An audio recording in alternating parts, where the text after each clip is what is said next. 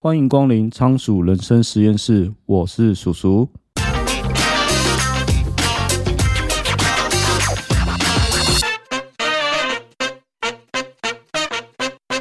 那今天想跟大家聊聊的是啊，当你今天翻开一本书的时候啊，会不会觉得有时候不知道该怎么画重点，或者说你看完整本书，你可能觉得都是重点，那你怕你自己画了一大堆线啊？结果反而弄不清楚整本书的重点在哪里。那之前我们有介绍过雪球速读法嘛？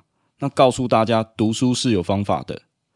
那今天要介绍这本书啊，叫做《一流的人读书都在哪里划线》。那这本书要教大家，其实划重点也是有方法的。如果你是对于划重点觉得很困扰的人，建议你一定要阅读这本书。那作者叫做土井英司。他是日本亚马逊网络书店的创立元老，以及王牌的采购员。那他一手打造啊，在全球销量超过千万册的畅销书，比如说像是《怦然心动的人生整理魔法》。那这本书大家一定有听过嘛？他也被大家称为是日本第一的书评家。那这本书呢，主要要教大家怎么画重点，其次呢是教大家怎么样选商业书。那最后作者还分享了四十四条。自己的书单，还有他画重点的附录，那我觉得啊，这本书啊，光是这些书单就值回票价了。那以下四点呢，是我读完这本书之后整理出来一些画重点的技巧，我自己是觉得非常实用啦，所以想要分享给大家。那首先第一点就是，我们画线的时候啊，要在发生原因处画线。那目前啊，现在 AI 技术很强大嘛，比如像 ChatGPT。那每个人啊都会担心 AI 在未来会取代人类，可是其实大家都忘了，我们人类啊也有一些独有的能力，像是感情啊、直觉啊，或者是好奇心。那这些特质呢，都是 AI 是无法取代的。比如说某个影片爆红，电脑当然是可以逆向分析为什么会红，然后叫 AI 的演算法去复制类似的模式，哦，可能推荐你有兴趣的影片。那因为演算法是从结果去分析出这个模式，但是演算法是没办法告诉你他推荐这个东西的理由跟原因。也就是说，探索万事万物的原因啊，其实正是人类与众不同的特质啊。所以说，利用这个特质啊，请你在阅读的时候，在发生原因的地方划线。比如说啊，像你读一本商业的书，那书中有一句话是写哦，比如说。某某公司连续二十年获利成长，你可能会觉得很厉害而划线。可是你有没有想过，这句话其实对你来说根本没有任何意义啊？这不过是结果。应该想要学习的是这家公司为什么能持续成长二十年的原因吧。所以阅读的同时啊，你要不断探索它成功的原因是什么。那这个原因啊，也许是解决了什么问题，或是改善了什么状况。那书里面总是会提到一两个最关键的部分嘛，那你只要找到这个关键，再去画线，然后反复的思考这个原因自己是不是能够派上用场。不过你可能会想问，啊，想画的重点在书中就找不到原因怎么办？这时候作者有一句话，我觉得超有道理的，他说：人类真正的价值就在创造原因，如果书里面没有，那就请自己创造出来。所以这边啊，我想要推荐另外一种。呃，笔记的方法叫 H Q N A，可以帮助你在画重点之后找到原因。那这是我在网络上找到一个很不错的笔记方法，呃，我自己是觉得很好用啊，所以推荐大家试试看。那 H Q N A 啊，其实是三个英文字的缩写，分别是 Highlight 就是画重点，然后 Question 就是问题，然后再是 Answer 答案。阅读的时候啊，请你在你觉得有感觉的部分啊。画上重点，那接下来就会出现两个状况。第一个状况呢，就是如果今天你想画的重点是问题，请你用自己的话写出答案。那第二个状况是，如果你画的重点是答案，那你就自己写下一个问题，思考，比如说为什么这个人会这样说，原因是什么，他解决了什么问题，然后你再用自己的话再一次写出这个答案。那这样做的好处就是，你可以深度的思考，帮助你去记忆。因为即便你画下了重点，也不代表你吸收完以后变成你自己的知识。因为现代人读得多，写得少，那用 HQNA 这个笔记方法，就逼你一定要用自己的话去写出来。哦，那之前也提过，就是费曼学习法嘛。那里面有有一个方法，就叫以教代学，其实就是要逼你用自己的话去思考过这个知识，然后再把它说出来。原本啊，你可能看过这个姿势或这个笔记，你可能转头就忘了。但是用你自己的话写出来，那就不一样了，因为你总是要理解过意思，你才可以用自己的话说出来吧。然后，比如说孟子曰：“君子不立围墙之下。”那你写下这个，你可能没什么印象吧？但如果你用自己的话把它改一下，这样写，比如说你就写“地球是很危险的，你快回火星去吧”。写完以后，你这样是不是好记多了？那我自己具体操作方式这样啊，就是在阅读一本书啊，值得划线的部分，我会贴上便条纸，因为我个人不喜欢在书上划线跟写字，我也不喜欢折书，和我书我喜欢很完整的样子。那在便条纸上面啊，我就贴在原文那一段的位置上，然后有时候我会顺便写下我的问题。那等我要做笔记的时候啊，我再用自己的话写出答案。那如果像是电子书的话，像现在电子书其实都很方便，它有那个可以记笔记的功能。那我就在画完线以后，我会到划线的功能里面去，就是用 HQ 写下我的问题跟答案。那反正我整理笔记的方式就是。去把这个笔记整理完以后，用我自己的话说出来。接下来是第二点，请你在不懂的地方划线。如果今天啊这本书你不用动脑筋就可以懂，也许读起来是很简单啊，可就像待在舒适圈一样，你长也不可能会再进步啊。想要进步，你一定要去读你不懂的书，因为看不懂内容啊才是最珍贵的。而且你现在不懂，不代表以后不懂嘛。搞不好以后你还可以带着这个问题啊去请教专家，或者是在别的书上面找答案。那当你学会了，是不是就代表你更进步了？而且啊，你不懂的部分也表示其他人可能会有相同的问题。那是不是你学会之后就可以再教别人？然后教久了你就变专家啦？所以看懂一本书其实不太算是真正阅读一本书啦，因为你只是复习过你本来就知道的知识啊。不懂的部分，其实这时候才是学习的大好机会。所以说，真正的阅读反而是要找出你不懂的地方在哪里。然后再来是第三点，你要在差异处划线。那简单来说，就是相同类型的书籍啊，对于同一件事情啊，可能有不同的看法。那这些不同之处或差异之处，就是我们需要去思考的部分。用你自己的经验跟逻辑去想一下。诶，这两本书为什么会有不一样的看法？比如说这本书说要带着目的去看书，可是雪球速读法就跟你讲不要带着目的去看书。诶，到底是要还是不要？这很冲突吧？那两者之间的说法有没有什么差异？那我先说一下这本书的观点啊。当你带着问题去看书啊，你会锁定在跟你问题有关的内容里面，你的目的其实就是要解决问题。所以你可以在书中里面去找答案嘛？你可能会有很多种目的啊。有时候一本书你可能可以根据，比如说三个或是五个不同的目的，反复读个几十遍嘛。你每次看的问题可能都不一样，所以你的目的也会不一样。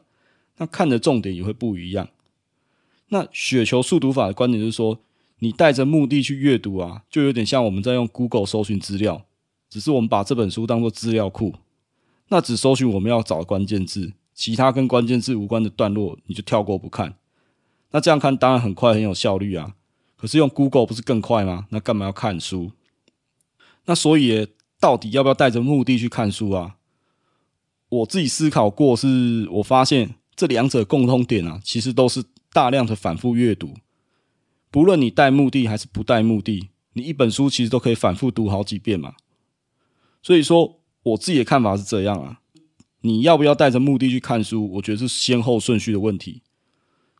如同雪球速读法提到嘛，阅读就像与人相遇，你初次见面一定是先大概认识一下这个人，哦，觉得相处得来，之后才有可能更进一步的认识嘛。那也许后面你就可以开始聊聊哦，对方的家庭啊、事业啊或兴趣等等不同的面向嘛。这个时候，其实我觉得就是带着目的去认识一个人啊。所以我觉得啊，回到阅读上啊，划线在差异之处啊，真的就是让你可以深度思考不同观点的大好时机啊。那费斯杰罗曾经说过啊，检验一流智力的标准啊，就是看你能不能在头脑之中同时存在两种相反的想法，还可以维持正常行事的能力。所以这时候啊，你发现书中有跟别本书不一样的地方，正是你脑力激荡的最好时机。那接下来第四点啊，在畅销书看不见的地方划线。有些人啊，会对于一些畅销书写一些负面的书评啊。那我是觉得，如果有这种美国时间啊，你不如哦快去读下一本书。哦，这就跟呃脸书上面很多文章下面一堆酸民一样嘛。这些酸民有时间去酸人家，不如多读一点书。也许你不喜欢某一本畅销书啊，觉得这些内容啊都千篇一律啊。或是了无新意等等这些问题，可是你有没有想过，这些畅销书之所以畅销，一定有它的原因啊！你光是思考它为什么畅销，就非常的有价值。我是认为啊，事出必有因啊，万事万物存在必有其道理。畅销书为什么成为畅销书？答案很简单嘛，因为它会吸引到平常不读书的人来看啊。读畅销书有时候不见得要读它的内容啊，你可以分析它为什么会畅销。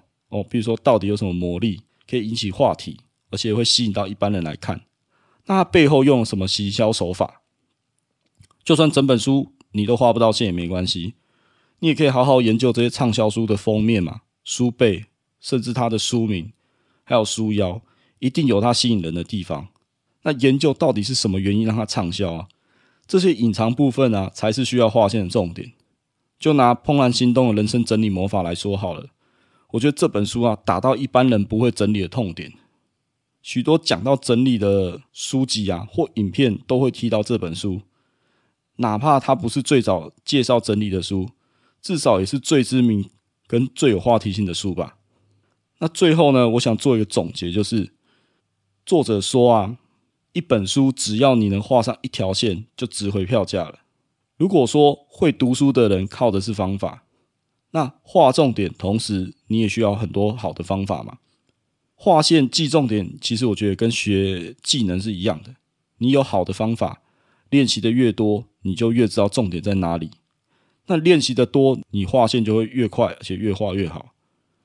所以作者有一句话，我觉得还蛮有道理啊。他说：“吼，与其一本书啊，你画上一百条线，不如一百本书啊，各画一条线。”因为一本书里面啊，至少也有好几千行文字啊，你只要在书中能画上唯一的一条线，就值回票价了。那这句话我是这样解读啦，你是不是可以用一句话说出来这本书的重点？如果书中的内容你找不到重点，那就自己创造一个重点。所以我觉得关键啊，不是在画哪一条线，而是日后你要怎么跟人家介绍这本书，在说什么。今天你要跟人家介绍有一本不错的书。啊，你总不能只说，呃，我觉得很好看，然后就没了。这样你有看不是等于没看吗？然后你今天如果用一句话跟人家分享这本书啊，其实啊，句子越短啊，你越需要自己仔细思考过。像我在网络上有看到有人有推荐一个方法，就是你可不可以用五个字来介绍一本书？哦，这个这个方法你可以试试看，其实还蛮困难的哦。你今天要把整本书的内容浓缩到五个字或六个字，然后去跟人家介绍这本书，那你至少要对这本书有相当的认识，你才做得到啊。这边啊，这个方法先提供给大家试试看啊。那还是希望说，大家看完书以后啊，至少你可以练习看看，用你自己的一句话来介绍一本书。那这个方法也可以帮助你日后回想这本书最重要的观念是什么。然后接着啊。我想跟大家分享一下我目前啊大概是怎么整理笔记的啊。那我目前个人采用的流程是这样啊。首先，我就参考雪球速读法阅读书籍的方式，那会先快速阅读第一遍，先对整本书有个大致上的概念，建立最基础的资料库。然后接着啊，我会在值得划线的地方啊贴上便利贴。那我习惯使用就是书燕的很年系列。那并且在便利贴上面啊写下简单的原文摘录啊，或者是重点。就刚我前面提到嘛，我个人不喜欢在书上画线画重点，甚至折到我都不会太开心。我喜欢整本书干干净净的，而且啊，在书上标记重点或写心得啊，其实也不利于后续你要搜寻笔记啊。现在都是用数位笔记来记录重点嘛，所以其实也没有必要直接在书上面写心得画重点啊，反而你都把一些读书的心得或重点都写到数位笔记上面，那后续要利用不是比较方便吗？然后再来就是目前我的抄录方式啊，就有点参考，就是就刚提到 H Q N A 的方式，还有就是打造第二大脑这本书里面所提到萃取笔记的方法。那这样的好处就是。摘录完的重点啊，之后我要利用，那就很快速、很方便。所以我现在啊，会用的笔记记录方法，我分成四个部分啊。反正重点就是要方便我自己后续可以快速利用。就第一个，我会写标题。那标题就是刚提到 H Q N A 的方式嘛。如果是答案，那我就在副标题我就写上问题。那如果标题是问题的话，那我就在副标上面写下答案。然后接下来我会在第二个部分，就是列出所谓的重点摘要，就是列出呃整篇笔笔记里面可能三到四个重点。然后接下来啊，原文我会用自己的话再改写一次。那第四个部分就是我引用的原文段落，或是引用的一些参考文献资料，就主要这四个部分。就第一个部分就是标题。第二个部分是重点摘要，那第三个是用自己的话改写的原文摘要，那第四个就是引用参考的资料。然后当我的笔记都写好以后，我会用心智图去整理各项笔记的结构。就比如说，假设我有一个笔记的标题叫做“呃，现代人输入大于输出”，那我可能就会把这个标题啊归类在就为什么我要写作这个分类里面。之后我要写阅读笔记，我就可以参考心智图去建立大纲。那有大纲以后啊，你再写心得，其实就有点像写连连看啊，只是把我各个笔记的心得啊串联起来。那这样很快就可以写完一篇读书心得了。然后心智图画完之后啊，那最后就写读书心得嘛。那因为在整理笔记的时候，这些重点摘要我已经用自己的话写过一次了。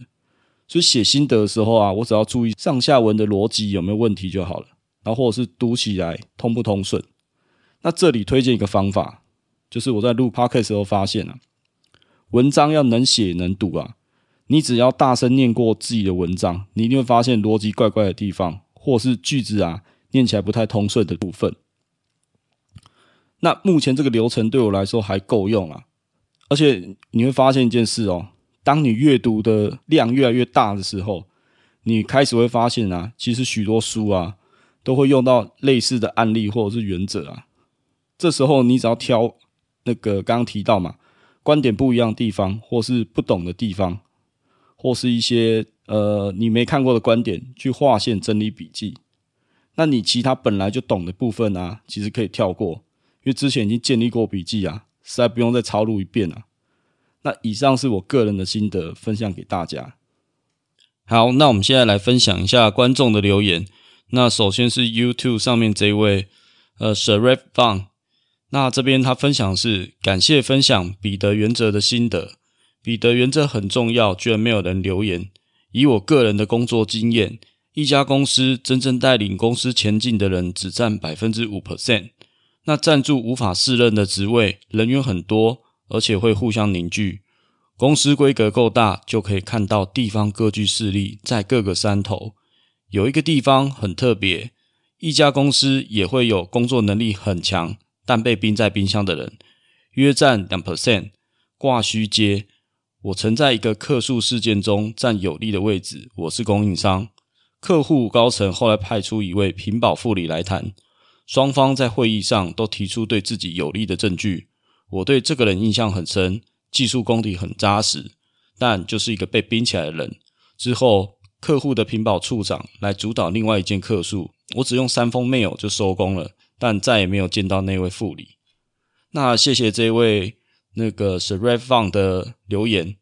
那这边我想提一下，就是英国管理学大师查尔斯·韩蒂他的著作啊，第二曲线，他有提到所有人或者是组织，其实都会经历三个阶段：初始期、高速成长期以及衰退期。而在衰退期特别容易出现，就是彼得原理所说的人。这是因为组织不再高速成长，于是把精力放在追求稳定上，要求人表现稳定，并不需要你表现有多么出众。所以这时候组织就会产生这种三头林立、冗员等常见的现象。那这边我想提一下特斯拉执行长马斯克，他二零二二年收购了推特，大砍了近九成人力的案例哦。一开始啊，大家也是唱衰他，砍了这么多人。推特运作一定会有问题，可是事实证明，推特到现在也是运作的好好的啊。不过，通常会导致三头林立，其实大多都是高层放任所引起的。推特也是如此，所以换个老板进行组织再造，可能会是比较快的事。不过，个人的职涯，如果当你发现进入到彼得原理所说的不能胜任的职位，这代表你已经进入职涯曲线的衰退期。彼得原理是建议你用假性不适任来避免晋升，但我认为这时候你可能真的要好好想想，职涯的下个阶段要怎么走。就算你现在不晋升，是不是也代表你这个人在这间公司的成长性可能也到此为止了呢？剩下的其实你就在拖时间，还是在等退休。如果公司裁员或是有其他的变动，你将会处在一个非常不利的位置。如果你还没有晋升到不适任的职位，那请你继续努力吧。如果你已经到了，真的要静下心来思考一下你的下一步要怎么走。那接着我们来念一下 Apple Podcast 的观众五星留言。那这位五星留言的观众是黑噜噜的妈，他这边写受益良多。哦，那我们节目也很谢谢你的留言。那我分享这个节目的初衷啊。其实也是希望，就是借由我的一些观点，还有一些不错的书来帮助大家。那如果大家听到我的这些分享，那可以应用在你生活上，那我觉得就是我觉得最开心的事情。那今天的节目就先到这边。如果觉得我们节目不错的话，欢迎订阅节目的电子报，每周我都会更新最新的书评与观点。如果喜欢我们的分享，你也可以在下方留下你的五星评论。或可以赞助我，请我喝一杯咖啡，连结在下方的资讯栏。你的小小支持对我来说就是大大的鼓励。我是叔叔，仓鼠人生实验室，我们下次见，拜拜。